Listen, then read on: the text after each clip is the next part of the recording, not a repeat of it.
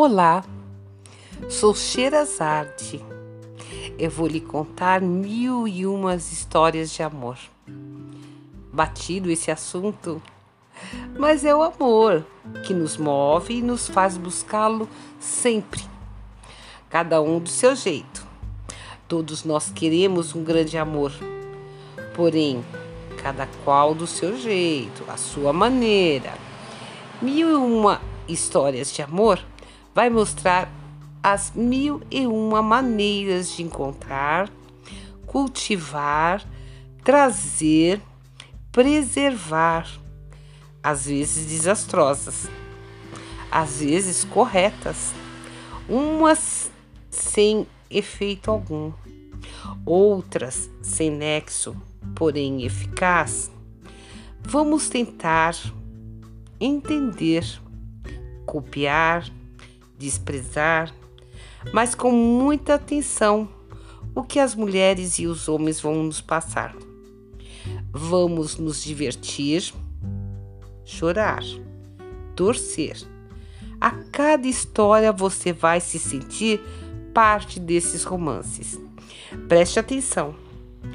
Seja participante, se coloque, vai ser um exercício em tanto. Exercitar o amor já vai nos surpreender. Seja bastante verdadeiros, o seu final pode ser mais surpreendente. Vivamos!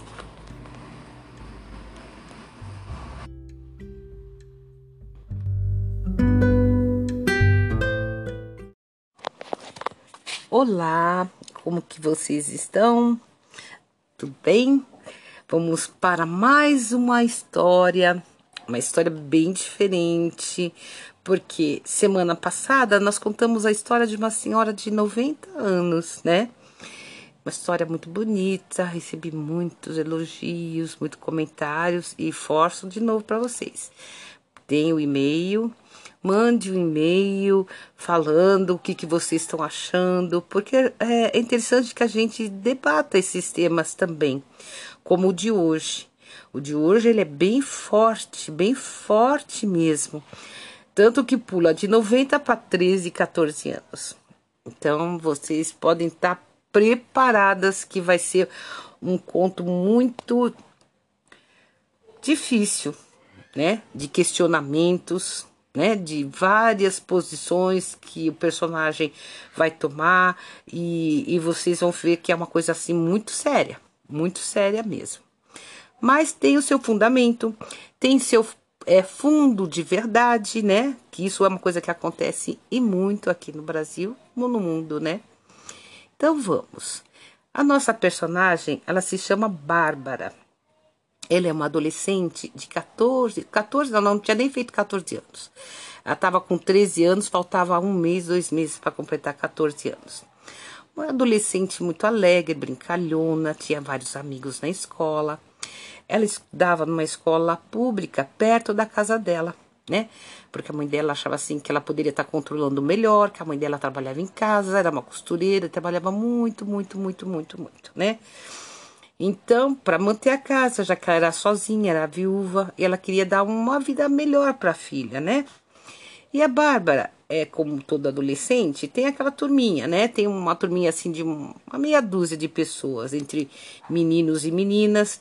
Tem uma amiga que é a mais velha delas, que se chama Vera, né? Muito espertinha, é assim a guru da, da turma, né? Então, eles saíam às vezes da escola, cabulavam aula, né? como todo adolescente. Iam para o shopping, às vezes iam para uma pastelaria, sorveteria perto da escola, aí ficavam bagunçando.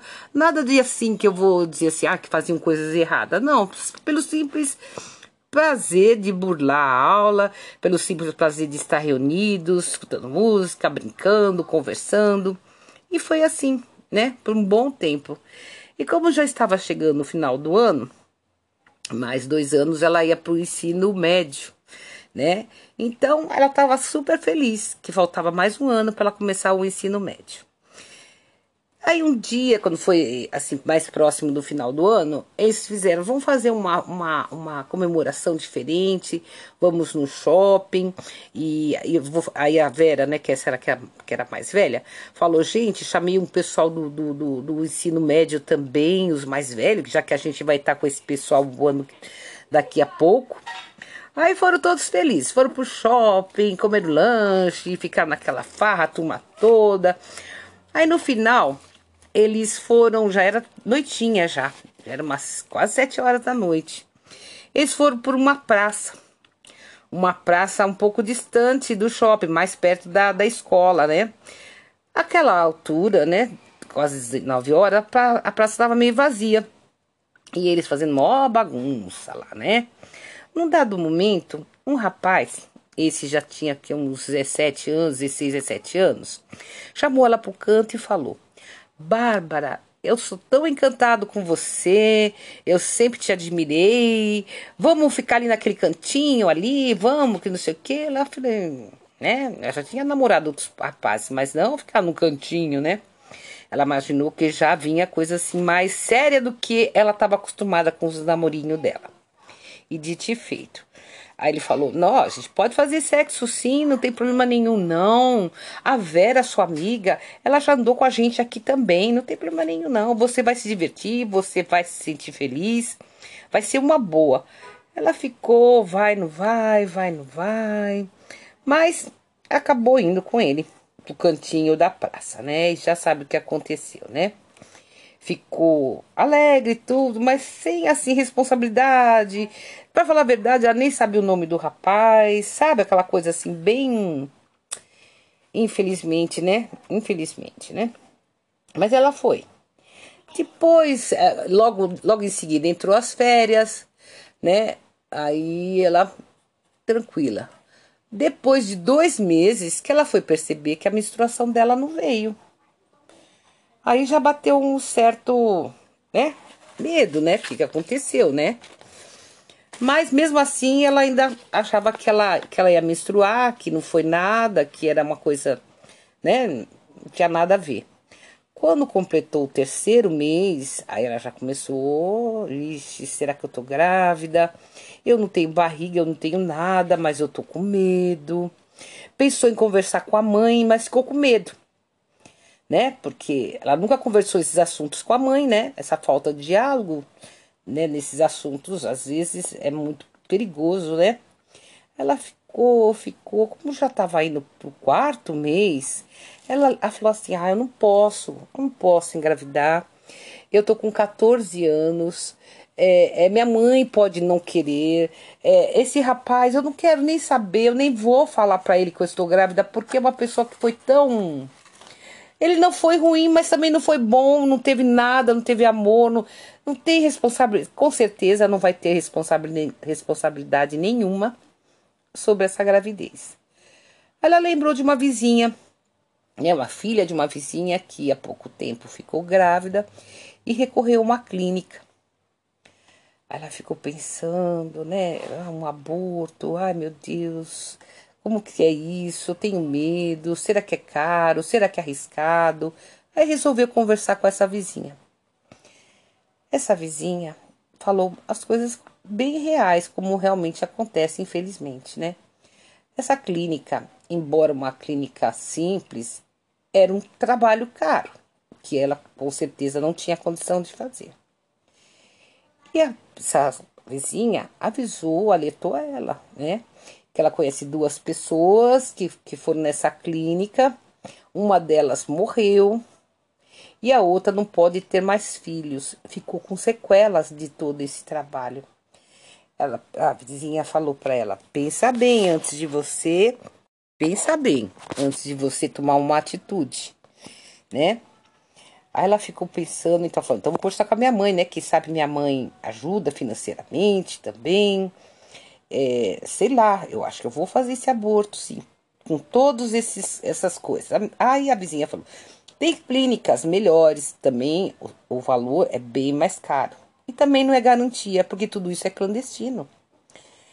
Ela voltou para casa arrasada, tão abatida, que sua mãe percebeu.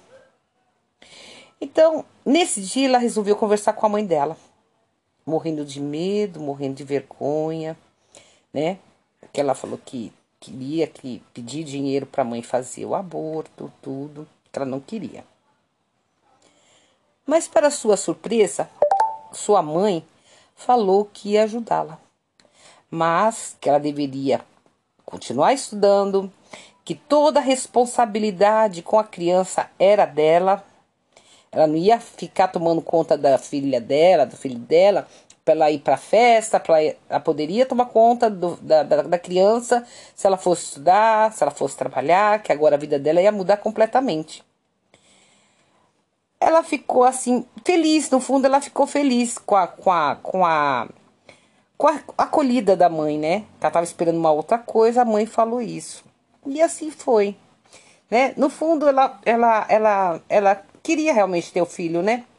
Não pensava em, em, abortar. Ela viu, ela viu o aborto como último recurso, caso a mãe dela não quisesse, caso né, as coisas não caminhassem do jeito que foram, porque pelo contrário, que ela esperou, né? Então foi assim, né? Ela, ela fez, continuou com as coisas dela, né? Até a chegada do bebê, né? Foi uma menina, né? Ela teve essa menina com 14 anos. 14 anos. E muita coisa mudou, com certeza. Muita coisa mudou na vida dela, né? Ela começou a trabalhar com a mãe dela, com costura. Às vezes a mãe dela trabalhava um horário, ela trabalhava em outro. Ficavam as duas até de madrugada trabalhando, né? Mas ela conseguiu, né? Com toda essa coisa do filha, de, de tudo, ela conseguiu terminar né, o, o ensino foi para o ensino médio, não se sentia mais assim daquela turma ou de outra turma. Ela acabou se isolando porque ela, ela, ela, ela achou que ela era diferente, né? Que ela tinha outras responsabilidades, né? Ela chegou até a se encontrar algumas vezes assim na escola, na rua, com o pai do, da, da, da filhinha dela, mas ela nada comentou. Ela achou que essa atitude dela era melhor para o momento, né? E assim foi. Foi trabalhando, estudando, muito sacrifício, se privou de muita coisa, porque nem a mãe dela falou. Ela poderia ter o filho sim, mas a responsabilidade era dela, a, de, de, de manter, de cuidar, de levar ao médico, de fazer todas essas coisas. A mãe dela não passava o pano para ela, não. Ela que tinha que fazer tudo. Então a vida dela foi muito corrida. Né? Uma menina de 14 anos pegar uma responsabilidade dessa né? Mas ela, com tudo que ela passou, agora ela se sente uma pessoa assim, não vou dizer realizada, mas uma pessoa que cumpriu de alguma forma com, com, os, com as coisas que ela. Não foi exatamente o que ela queria. Mas ela, ela conseguiu colocar a vida dela nos trilhos, né? Começou a trabalhar fora, né? Começou a trabalhar no mercadinho, perto da casa dela e às vezes costurava à noite com a mãe dela. E num desses dias, né, ela pegou, né, sentou com a mãe. Nessa situação, aproximou. Elas ficaram mais amigas, começaram a conversar mais. Aí nesse dia ela falou para a mãe dela, né? Mãe, eu não sei, eu não tenho como agradecer tudo que você fez por mim, todo o seu apoio, né? Eu, eu, você fala que você me dá a responsabilidade, eu sei, eu sinto, mas eu sinto sempre a sua mão de carinho, de ajuda, a senhora está sempre presente, né? Eu acho que eu não, não consigo me imaginar sem a sua presença, sem a sua, o seu, o seu acolhimento. Foi isso que você fez, mãe. Aí a mãe ficou até emocionada, porque ela sempre, obrigado, mãe, obrigado, mas não uma conversa tão séria que nem foi desse dia. Aí a, sua, aí a mãe dela contou uma história para ela, que ela nunca imaginava, né? Ela falou: Pois é, filha, eu, com a sua idade, quando você engravidou, com 14 anos, eu também engravidei. Vi um primo que eu gostava muito, né? Um, é um pouco diferente de você, que você não tinha afinidade com o rapaz, né? Ele não, ele era da família, eu gostava muito dele, né? E achava que a gente ia estar bem, que a gente ia poder criar até o filho junto, mas não foi isso que ele se mostrou, né? E a, minha, e a cidade onde que eu moro, né? A cidade da avó, filho, você sabe, é uma cidade pequena, né? Todo mundo ia ficar sabendo, todo mundo ia ficar dando palpite. Meu pai foi muito duro comigo, muito, muito, muito, muito. Ele me expulsou de casa. E eu fui morar na casa da minha avó, em outra cidade. Fui triste, muito triste com a situação, situação com meu pai, com a minha mãe, né? E, e do próprio pai do neném, né? Que ele nem foi me procurar nenhuma vez. Eu fiquei tão triste que acabei perdendo o neném. Então, é uma história muito, muito, muito triste, né? E eu não gostaria de modo algum que você revivesse isso, minha filha. Por isso eu estou sempre ao seu lado. Acredito no amor, acredito nas pessoas e você ainda vai ter uma vida melhor, com certeza. Eu depois que eu vim para São Paulo, eu conheci o seu pai, uma pessoa maravilhosa, contei todo esse passado para ele. Ele foi sempre muito, muito bom, muito legal, a gente sempre se deu muito bem. Infelizmente, ele veio a falecer logo depois que você nasceu, né? Então eu eu te criei sozinha, eu tentei dar o melhor para você, mas nunca esqueci do meu passado. E acredito que você também um dia se encontre com uma pessoa que te faça feliz também, minha filha. Aí ela foi, acabou a conversa, né? Ficou, as duas choraram, foi uma coisa muito bonita, né? É, aí ela falou para a mãe que tem vontade de voltar a estudar, talvez fazer uma faculdade. A mãe apoiou, falou: sim, você deve mudar sua vida sim. Você pode sim, você deve sair um pouco mais. Eu acho que você, às vezes, acho que eu fui até um pouco dura nesse aspecto com você. Você deve conviver com pessoas da sua idade, voltar a estudar. Né? Agora você já está com 18 anos, sua filha está com quase 4 anos. Acho que você está na hora de começar a sua vida, né? Ela pegou, né, ficou agradecida à mãe, se abraçaram, aí a menina acordou e foi aquela festa. Depois, mais tarde, quando ela foi dormir, ela passou pelo espelho e se olhou, né? Ela falou: Nossa, eu tenho 18 anos, mas eu tenho corpo e cara, meu rosto é de uma mulher de 30 anos, por tudo que eu passei, por tudo que eu sofri, por tudo que eu enfrentei, né? Ela ficou olhando. Aí ela pegou falou assim, né? Pensou com ela mesma. Acho que já tá na hora de eu mudar essa situação realmente. Vou voltar a estudar, né? E sair, ela, sabe, perdeu um pouco a graça, né? De querer sair, de querer. Porque ela, ela, ela se achava um peixinho fora do aquário em relação às outras amigas que não tinham as responsabilidades que ela tinha, né?